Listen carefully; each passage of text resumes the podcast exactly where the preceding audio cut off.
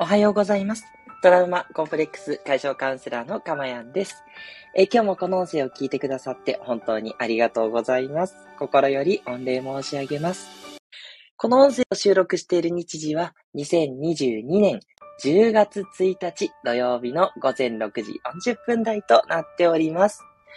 はい、ということでいよいよ10月ですね。いやいやいや、なんか、ついこの間まで夏だったのに、みたいなね、感じがしますね。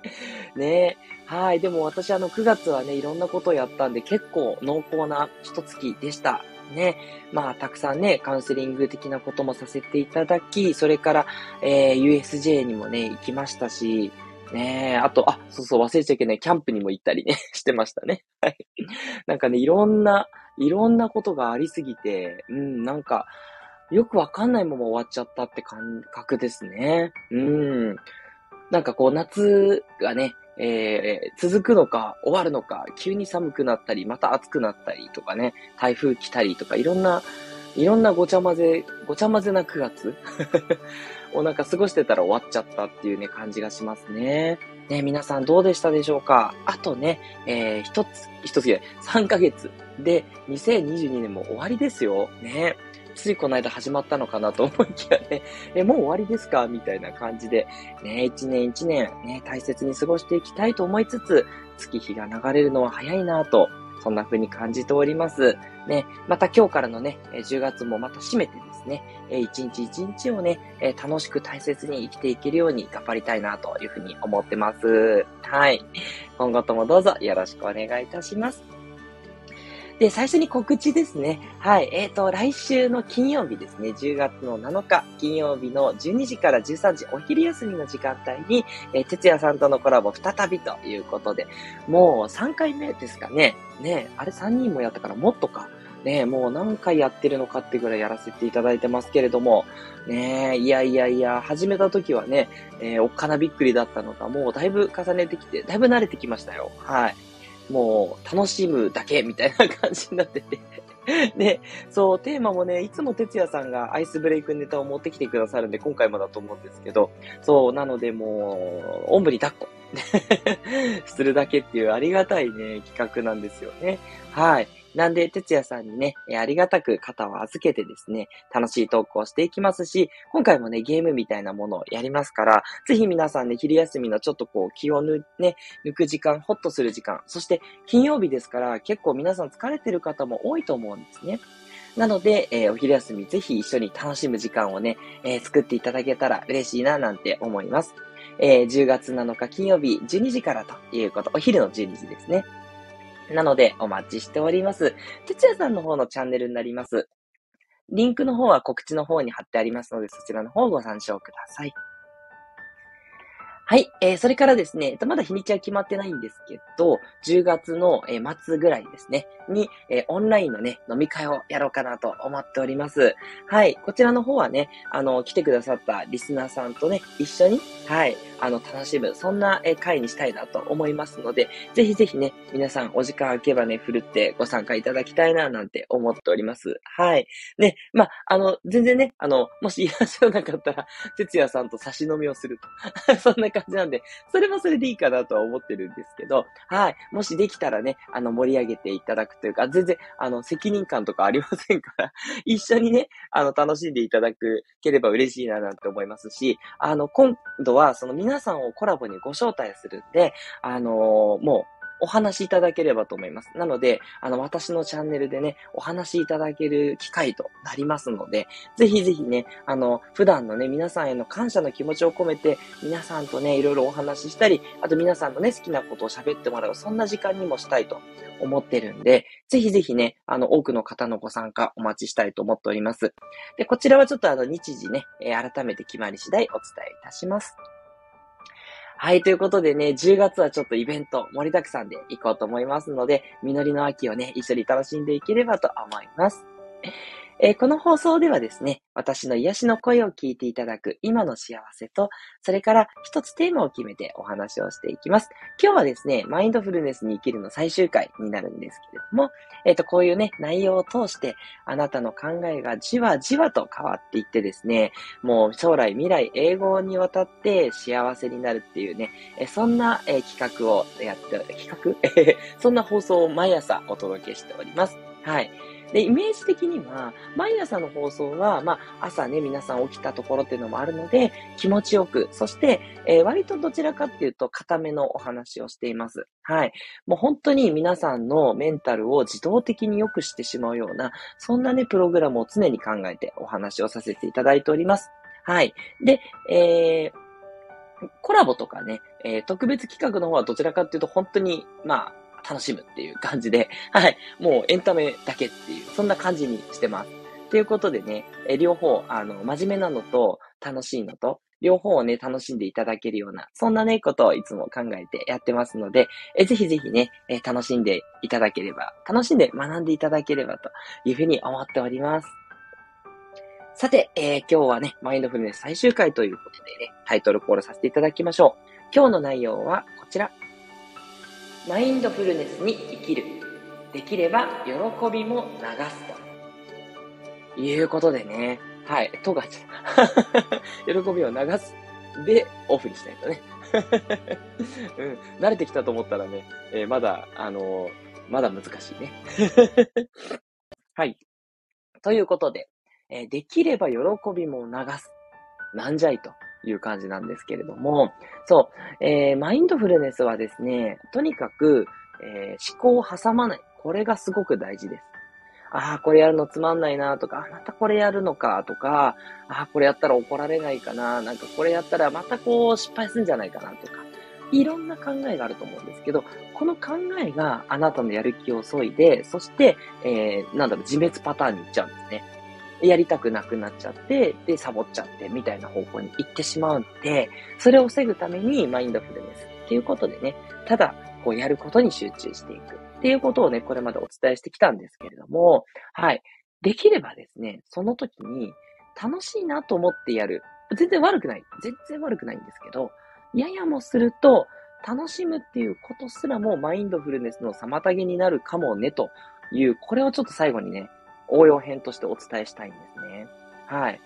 なんで？とね、楽しかったらね、やるじゃんっていうことでね、思うと思うんですけど、その通りなんです。楽しいと思うことはやるんで、そこは OK なんですよ。ただ、楽しんでしまうと、次にそんなに楽しくない家事とか、こうどうしてもやらなきゃいけない仕事とかね、そういうのが来た時に、ああ、さっきの作業に比べてこれはつまんねえな、みたいな、そんな気持ちが出てきちゃうんですよね。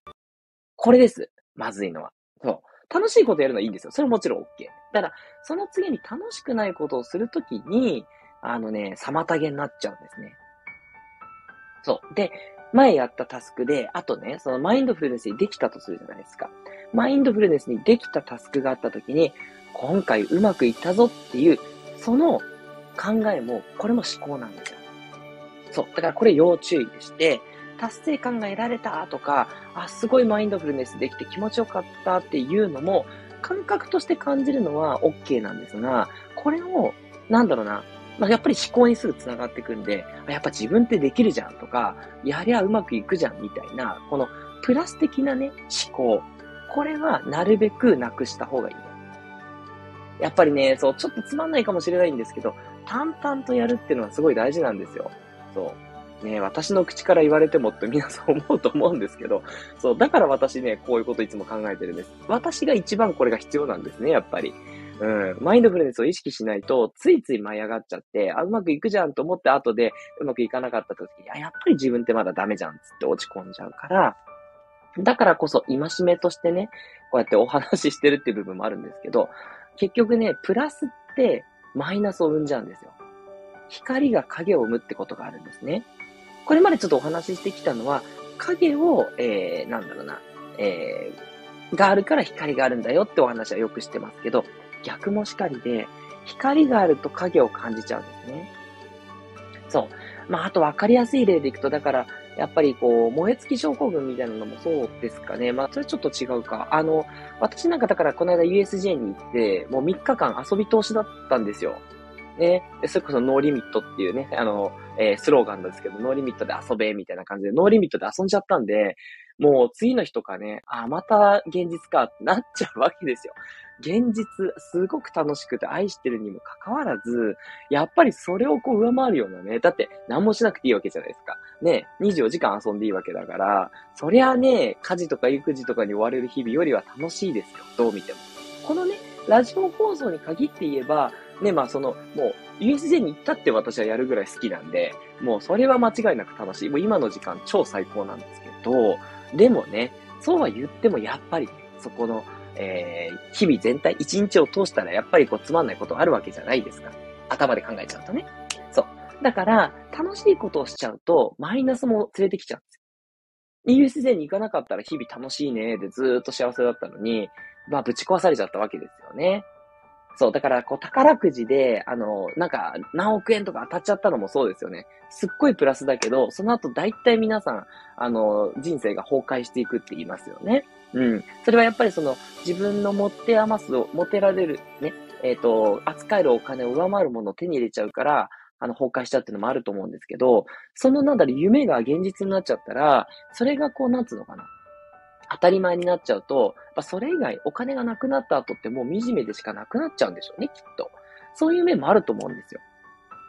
そう。だからちょっと言いたかったのは結局、プラスっていうのはマイナスをもたらしちゃうから、あんまり達成感を感じても、感じるのはすごくいいんですけど、あの、そこを思考につなげないようにね、気をつけていただきたいなって、これを今日ね、最後ちょっと伝えたかったんですね。とにかく淡々とやる。うん。あのー、なんだろう、いいことも悪いことも考えない。うん。感じるだけっていうことで、うん。それで進めていくっていうのがね、非常に重要だなというふうに思っています。そうするとね、やっぱり波が出ちゃいますからね。コンスタントに進めるっていうこと、これが一番、やっぱりあの、まあ、亀さんですよね。あの、うさぎと亀で言ったら亀さんのような歩みが結局成功につながるっていうのはもう、どの成功法則にも書いてある話ですから、ね、幸せになるためには、やっぱりマインドフルネスをおすすめ。で、マインドフルネスにやるんだったら、プラスもなくす。プラスの思考ですね。をなくすように。感情で淡々と達成感を感じるのは、にじにじと感じるのは OK なんで、それで行きましょうということを最後にお伝えしたいというところです。はい。で、だからといってなんですけど、やっぱり人生、そうは言っても楽しむって大事じゃないですか。だって、楽しむために生きてるっていうね、これいうふうに思ってる人結構多いと思いますし、私もその一人です。なので、プラスを楽しむのは全然 OK で、大事なことは、プラスを楽しんだら、その後、それに対してのマイナスっていうのはあるんだよっていうのを受け入れた上でね、プラスを楽しんでほしいんですね。はい。私はもうその USJ に行ったら、絶対次の日落ち込むってもう分かってたんで、自分のね、癖として。だから次の日はね、もう本当にのんびりとしました。まあ、あの、有給が取れたんでっていうプラスもあったんですけど、もし仕事の日だったとしても、あんまりもう力が入んないのが分かってるんで、流すと。そう。しょうがないって言って受け入れるっていう、その覚悟を持っていったっていうところはありますね。うん。ですし、皆さんも、あの、普段のマインドフルネスをやるときはいいんですけど、なんかなんだろうな、なんか楽しいことしたときに、こう戻ってきて、仕事にまた戻ってきたら、はーってなるときあるじゃないですか。ね、そうなるっていうのをあらかじめ分かった上で楽しむと、その後の仕事っていうのも受け入れやすくなるんで、これはすごいおすすめですね。常に楽しいことにもマイナスがあるんだっていうことを意識しておけばですね、マイナスが来ても怖くないので、はい。これもね、幸せになるためのすごく大事なエッセンスということになります。はい。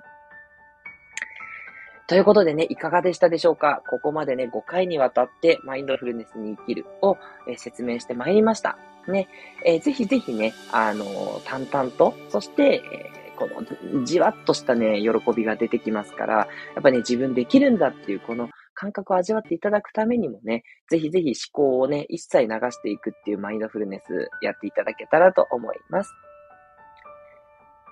はい、えー、今日の内容はいかがだったでしょうか？よかったっていう方はね、ぜひいいねをお待ちしております。えそれからコメント欄でね、はい、マインドフルネスに対する質問とか、えっと、やってみた感想とか、何でも結構です。えー、コメントたくさんお待ちしております。えまたですね、えー、レターもお待ちしております。レターはですね、えー、全然マインドフルネスに関わらず、えー、心のお悩みを中心にね、お受け付けしております。どんなお悩みでも大丈夫ですので、どうぞ何か引っかかることがあったらご相談ください。すべてのね、レターに対して返信をさせていただいております。えまたですね、え匿名でいただいた場合には、あの、放送内容、このね、毎朝の放送のどこかでね、回答いたしますので、匿名でいただいてもきちんと、えっ、と、ご回答が受けれるっていうことになりますから、ぜひね、あの、勇気が出ないっていう方は、匿名のレターもご活用ください。はい。ということでね、いかがでしたでしょうか？えー、ここまで渡ってきて、ね、あの、マインドフルネス一緒にね、私と実践していっていただきたいなというふうに思いますよ。はい。では、最後にね、えー、皆さんからの、えー、メッセージを読んで終わりにしていきましょう。えっ、ー、と、今日もね、長野県から聞いてくださってるスコアさん、メッセージいただいてます。いつもありがとうございます。おはようございます。晴れました。ということで、あ、よかったですね。うん、東京もちょっと雲は多いですけど、晴れてます。ね、土日やっぱりね、晴れてほしいってありますよね。え、文化祭で今日もお弁当です。あ、そっかね、お子さんの文化祭。文化祭でお弁当なんですね。文化祭ぐらいなんかね、文化祭の何か食べ物でね、あの、お昼過ごしてくれればとか、勝手なこと思っちゃいますけど。ね、偉いなほんとスコアさん、さすがのお母様です。え、たまになのでペースがつかめません。そうですよね。毎朝作ってたらまだしもね、そうたまにってなるとあれがないとかね、これでガチャガチャガチャってして、超大変ですよね。いや、めっちゃなんか人事と思えないです。え、かまやさんの話を聞きながらバタバタしてます。ということで、あ、本当ですか？大丈夫かな？お弁当作りの妨げになってなきゃいいんですけれども。ね、あの、それこそ私の話は BGM のようにね、受け流していただいて、ぜひぜひね、お弁当作りにマインドフルになっていただければと思います。ね、やらなきゃいけないことこそですね、なんかそこに没頭していく。そう、ああ、なんかもうこれがあってあれがあってめんどくさいなっていうね、思考を一切ね、排除していただいて、ただ作る、みたいなね。そんなね、なんだろう、職人みたいなね、感じでね、そう、私はただ作るだけなんです、みたいな 感じでやっていただけるとね、えー、充実感もちょっとは出てくるんじゃないかと思うので、スコアさんのお弁当作りね、えー、マインドフルに、えー、応援しております。ということで、ありがとうございました。ではではね、え今日も、え素敵な、え日をお過ごしいただければと思います。今日から10月ね、残り3ヶ月もどうぞね、私と一緒に、え朝から気持ちいい時間をね、過ごしていただけたら嬉しいです。トラウマコンプレックス解消カウンセラーのかまやんでした。ではまたお会いしましょう。